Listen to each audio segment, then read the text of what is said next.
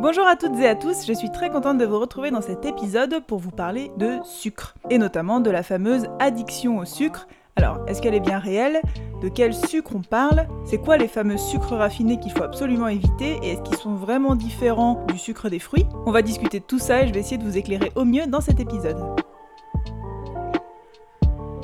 Alors déjà, je fais un petit rappel très très bref, mais c'est vrai que quand on dit sucre, ça englobe pas mal de choses. C'est l'équivalent anglais de carbohydrate, vous noterez mon super accent. Et on peut aussi retrouver cette appellation euh, sous le nom de glucides en français. Et donc ça va regrouper des sucres à la fois complexes, qui vont plutôt être des glucides du style les farines, les céréales, les légumineuses, et des sucres rapides, parmi lesquels le sucre des fruits, je pense notamment aux fruits séchés, les sucres contenus dans le miel, dans les sirops, comme le sirop d'agave ou le sirop d'érable, et aussi les fameux sucres raffinés. Alors il faut savoir que par sucre raffiné, en général, on entend un sucre qui a été transformé après sa récolte, entre guillemets. C'est-à-dire qu'en fait, ben, le sirop d'agave, il est forcément un petit peu transformé au moment où il est récolté. Il sort pas comme ça tel quel de, la plante. Mais en revanche, après une première euh, purification, je dirais, il n'est pas retransformé, il n'est pas rechauffé, etc. Et du coup, il conserve plus de vitamines et de minéraux que les fameux sucres raffinés. Et en fait, c'est vrai que le fameux sucre raffiné en général qu'on diabolise et qu'on évite, c'est le sucre blanc. Et le problème du sucre blanc, c'est que c'est pas un sucre plus raffiné que le sirop d'agave ou que le sirop d'érable. En fait, le sucre blanc raffiné, c'est surtout celui des États-Unis, qui vient du sucre de maïs et qui est normalement effectivement coloré. Et quand il est raffiné, c'est-à-dire retransformé et rechauffé après sa première purification, on va dire, effectivement, là on parle de sucre raffiné et là il a perdu toute euh, vitamine, tout nutriment, il est passé par plein de procédés industriels X ou Y et du coup, effectivement, c'est pas le sucre le plus naturel qu'il existe. En revanche, en France, notre sucre blanc, il est issu très très très majoritairement de la betterave. Et il est naturellement blanc, c'est pas une transformation, un blanchiment qui lui donne cette couleur-là. Et du coup, il est ni plus ni moins raffiné qu'un sucre de coco, qu'une rapadura ou qu'un sirop d'érable. Alors effectivement, c'est pas forcément un sucre qui a le même index glycémique, et ça on en reparlera, mais si c'est pas ce qui vous concerne et que vous cherchez juste un sucre qui est pas trop mauvais pour la santé, entre guillemets, euh, j'ai envie de dire qu'en France tous les sucres se valent. Il y a quelque chose d'autre qui rentre souvent dans la balance, c'est l'index glycémique. Alors l'index glycémique, ça va être la vitesse euh, à laquelle le sucre va être absorbé et va entraîner un pic de glycémie, donc un pic de sucre dans votre sang. Et ça, effectivement, plus le pic de sucre est important, plus votre corps doit sécréter de l'insuline pour ramener ce taux de sucre à la normale, c'est-à-dire à 1 g par litre. Et effectivement, si notre taux de sucre est tout le temps en train de faire le yo-yo, eh ben on peut comprendre qu'au bout d'un moment, le pancréas se fatigue à sécréter énormément d'insuline pour garder l'équilibre. Sauf qu'en pratique, dans l'alimentation, on ne mange pas que du sucre, et notamment pas que des sucres à index glycémique élevé toute la journée. En fait, le sucre, effectivement, s'il est consommé euh, pur, c'est-à-dire par exemple si vous mangez simplement un carré de sucre blanc à jeun, effectivement, il va être absorbé assez rapidement. D'ailleurs, c'est pas pour rien que c'est le traitement qu'on préconise aux diabétiques quand il faut une hypoglycémie. C'est justement parce qu'on veut que ce sucre soit absorbé très rapidement pour traiter l'hypoglycémie. En revanche, il y a plein de choses qui ralentissent l'absorption du sucre et rendent les choses plus harmonieuses, notamment les fibres, qu'on peut trouver dans les fruits, mais dans toute l'alimentation aussi en général, et les lipides, c'est-à-dire les graisses.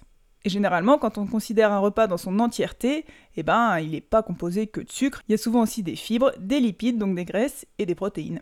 Et tout cet ensemble donne au repas un index glycémique global qu'il est assez difficile à évaluer du coup, mais qui va certes faire monter l'index glycémique des aliments qui à la base avaient un faible index glycémique, mais qui va aussi faire diminuer l'index glycémique des aliments qui à la base étaient peut-être très riches en sucre et auraient eu tendance tout seul à monter très vite dans le sang. Si je prends un petit exemple, dans les aliments qui ont un index glycémique haut, c'est-à-dire qui vont entraîner un pic de glycémie assez rapide et important dans le sang, on a notamment le glucose, c'est-à-dire bah, le sucre blanc, on a également le miel, le pain blanc, mais on retrouve aussi les carottes cuites, le panais ou les pommes de terre cuites au four, qui sont pourtant des aliments pas spécialement raffinés à ce que je sache. Dans les aliments à plus faible index glycémique, eh ben, on a souvent les légumes verts, les condiments, on a aussi tous les aliments qui sont peu riches en sucre, ça va être donc les cacahuètes, les noix de cajou, les amandes, on a aussi les légumineuses qui sont riches aussi en fibres et en protéines et qui donc ralentissent l'absorption du sucre. Mais on peut aussi parfois retrouver, selon les marques, le muesli, certains pains ou encore barres de céréales. Comme quoi, c'est pas toujours si évident de prédire les index glycémiques des aliments. Et encore une fois, on se rend bien compte que ce qui peut être problématique, ce serait de ne manger qu'un seul type d'aliment ou des repas peu variés versus une alimentation variée avec des types d'aliments différents et donc des index glycémiques qui vont varier. Alors, il peut y avoir des personnes qui sont plus sensibles à l'index glycémique, que ce soit des personnes qui souffrent de diabète ou des personnes qui simplement le ressentent plus, c'est possible. Et auquel cas, faire le choix de manger avec un index glycémique plus faible se justifie tout à fait. Et en général, c'est même des choses qui sont plutôt faites en rapport avec les sensations corporelles que va apporter l'ingestion de ces aliments, et aucunement dans une but de perte de poids. Je sais qu'on peut entendre aussi que l'insuline, c'est-à-dire l'hormone qui est sécrétée quand on fait des pics glycémiques importants, c'est une hormone anabolisante, c'est-à-dire qui est là pour ben, stocker le sucre dans nos muscles, dans nos réserves, et puis si les muscles sont saturés, si toutes les réserves sont saturées, le transformer en graisse pour le stocker ben, plus longtemps. Et effectivement, quand on sécrète beaucoup d'insuline, ou alors encore une fois les personnes atteintes de diabète qui s'injectent beaucoup d'insuline, sont effectivement des personnes qui vont peut-être stocker plus et donc possiblement prendre du poids. En revanche, arrêter tous les sucres pour perdre du poids, ça s'appelle le régime cétogène, c'est vraiment pas quelque chose qu'on peut recommander à tout le monde. Encore une fois, je fais une parenthèse parce qu'il peut y avoir des personnes ou des indications particulières où ça peut être recommandé, mais en tout cas, dans un objectif de perte de poids euh, sans problème de santé derrière. Par santé, j'entends vraiment des problèmes de santé liés au sucre et pas simplement euh, une supposée mauvaise santé parce qu'on est en surpoids. C'est vraiment pas recommandé. En fait, le sucre, ça reste quand même le carburant principal de notre corps et notamment de notre cerveau. Et donc c'est normal et naturel en fait d'être attiré par des aliments qui contiennent du sucre. Et par là, j'entends pas forcément des biscuits industriels, mais des aliments au goût peut-être plus sucré, ou des pâtes, ou du pain, c'est des choses tout à fait normales. Et encore plus quand on est fatigué. De là, on peut penser parfois qu'on devient addict au sucre, et qu'il faut absolument se sevrer du sucre pour se sortir de cette dépendance. Encore une fois, cette addiction, elle n'a jamais été prouvée. Je sais que c'est une théorie qui est largement répandue, et c'est quelque chose que j'ai moi-même cru pendant très longtemps, mais en réalité, quand on lit les études qui ont essayé de prouver cette addiction, avec notamment un pouvoir addictif qui sera encore plus fort que la cocaïne, on se rend compte que cette étude, elle est complètement biaisée et euh, en fait, elle a aucun fondement. Si je vous explique brièvement, déjà, l'étude, elle était faite sur des rats et non pas sur des êtres humains. Et après plusieurs jours de jeûne, elle proposait aux rats de choisir entre du sucre ou de la cocaïne. Et les rats ont choisi du sucre. Mais c'est normal en fait, puisque c'est leur alimentation. Je pense que vous aussi, après trois jours de jeûne, vous prendriez plutôt un verre de jus de fruits qu'un shot de cocaïne. Autre chose, dans ces études, euh, il y a eu une étape où quand le rat consommait du sucre, on lui faisait une petite décharge électrique. Et au bout d'un moment, le rat a arrêté d'aller consommer du sucre et s'est laissé un petit peu mourir de faim. A l'inverse, les rats qui étaient devenus accros à la cocaïne, parce qu'il y en avait quand même qui, à force de prendre de la cocaïne, bah, ressentaient les effets addictifs, comme l'être humain. Quand on leur mettait l'électricité, et eh ben ces rats continuaient à consommer de la cocaïne malgré tout, parce que l'addiction fait que on brave le danger, entre guillemets, ou on se met en danger, en tout cas, pour poursuivre sa consommation. Ce qui a jamais été euh, prouvé vraiment avec le sucre ou l'alimentation en général.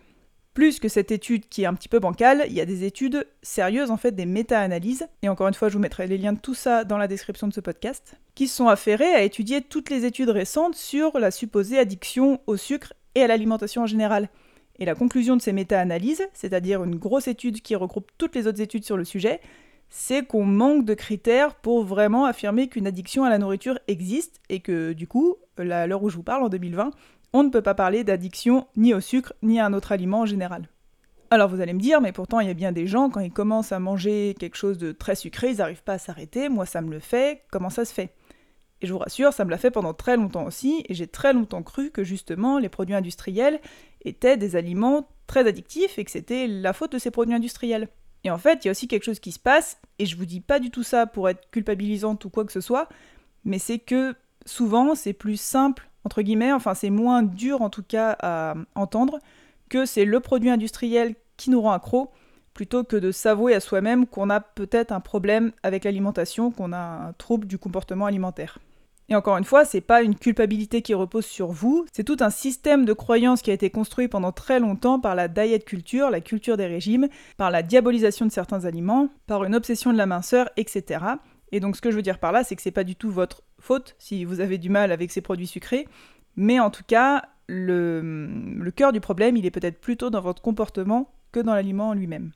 Il y a une autre étude qui a confronté des enfants, qui généralement sont ce qu'on appelle des mangeurs intuitifs, c'est-à-dire que normalement des enfants de 4-5 ans, ils n'ont pas encore spécialement appris qu'il y avait des aliments bons ou mauvais pour la santé, et ils mangent juste ce qu'ils veulent quand ils veulent. eh bien ces enfants-là, on les a exposés à des M&M's dont la moitié était rouge, la moitié était jaune. Dans la première partie de l'étude, on leur dit d'en manger autant qu'ils veulent, ils mangent des rouges, ils mangent des jaunes, ils s'en fichent, et puis ils finissent la session et c'est tout. Dans la deuxième session de l'étude, on leur dit attention, il faut surtout pas manger les jaunes. On met les enfants devant les M&M's et sans surprise, ils mangent que les rouges. Jusque-là, vous allez me dire, ok, c'est pas une étude très intéressante, mais ça le devient à partir de la troisième session, où du coup on met ces mêmes enfants devant encore une fois les M&M's en leur disant bah il n'y a plus d'interdit, maintenant tu fais ce que tu veux. Et l'étude est intéressante parce qu'elle montre que les enfants, justement, ont mangé beaucoup plus de M&M's jaunes que dans la première session.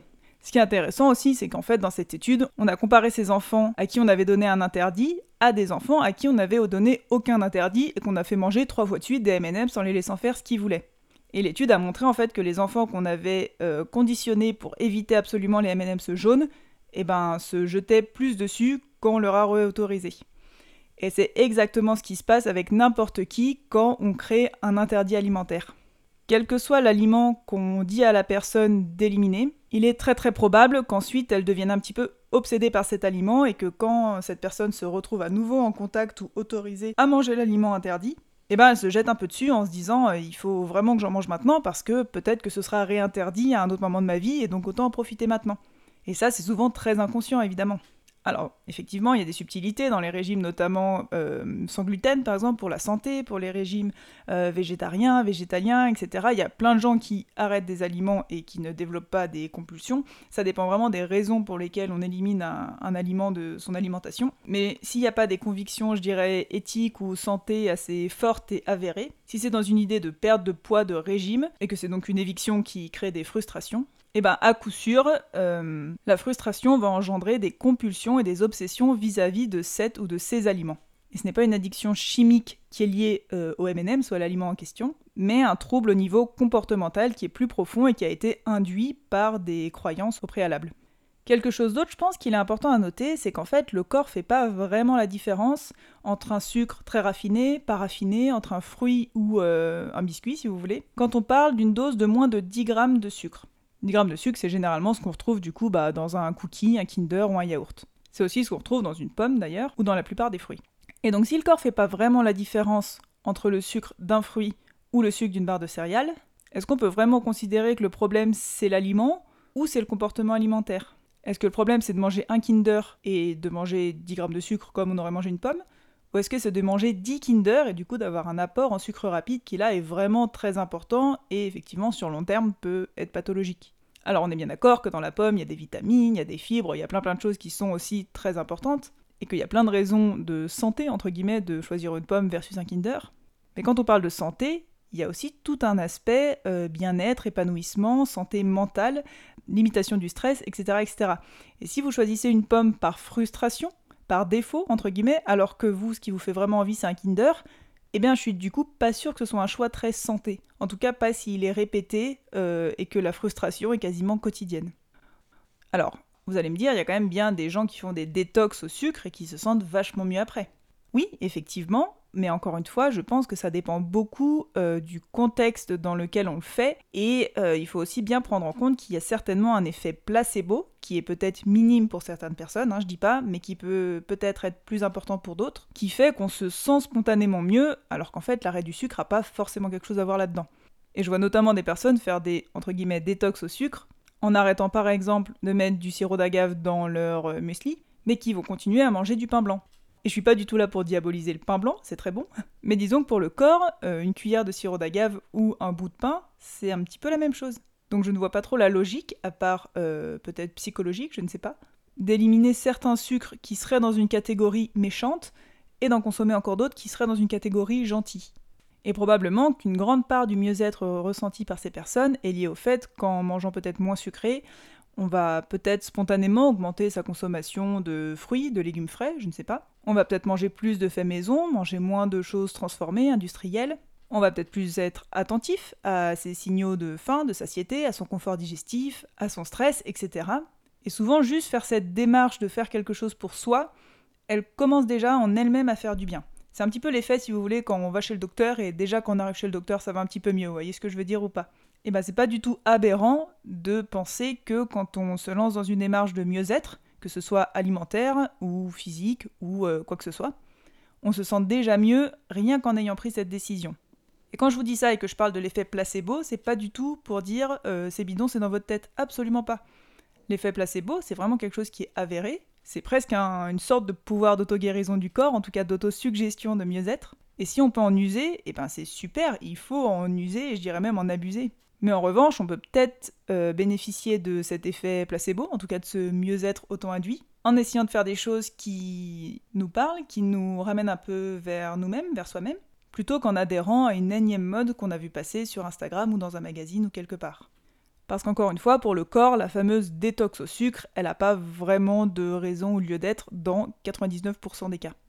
Donc globalement, si je devais résumer, le sucre, ça reste un élément dont on a besoin pour vivre, même si dans certains cas, certaines personnes ont des régimes qui s'en privent, mais je parle encore une fois de l'immense majorité euh, des personnes qui écouteront ce podcast. C'est pas du tout un poison, comme on entend. Ce qui est mauvais, ça peut être l'excès, mais comme l'excès de tout, l'excès de fibres c'est aussi pas très bon pour la digestion, l'excès de protéines non plus d'ailleurs, ni même l'excès de certaines vitamines ou oligo-éléments. Je vous rappelle que trop de potassium ça entraîne des troubles du rythme cardiaque, alors que c'est pourtant un oligo-élément super et important à la santé. Et il en est exactement de même avec le sucre rapide, qui dans certaines situations a tout son intérêt. Notamment quand les réserves du corps sont un petit peu basses, et qu'on a besoin d'un coup de boost un petit peu rapide. Encore une fois, tout est une question d'équilibre et de variété. Retenez bien aussi que l'addiction au sucre, ça n'existe pas, c'est un trouble du comportement alimentaire et il n'y a aucune honte à avoir cela. Il ne faut surtout pas hésiter à consulter dans ce cas-là un praticien, un professionnel de santé qualifié. N'hésitez pas à venir sur Instagram pour qu'on puisse en discuter et que je puisse éventuellement vous rediriger vers des personnes de confiance. Et enfin, retenez bien aussi que le sucre blanc, donc de betterave, n'est pas plus raffiné que le sucre de coco et que ni l'un ni l'autre n'est toxique pour votre corps. Je vous remercie d'avoir écouté cet épisode un peu plus scientifique que d'habitude. N'hésitez pas à réagir sur Instagram, sur mon compte Le Soin par Marie, que je vous mets également dans les notes du podcast. C'est un sujet dont je pourrais parler beaucoup plus longtemps et je pense qu'il y a vraiment beaucoup de choses à dire. Donc surtout, n'hésitez pas à me faire part de vos témoignages ou de vos connaissances à ce sujet. Il y a certainement beaucoup de choses que j'ai omises et je me ferai un plaisir de faire un épisode 2 pour compléter celui-ci. Sur ce, je vous souhaite une très bonne journée, soirée, semaine, week-end, vacances et je vous dis à très bientôt.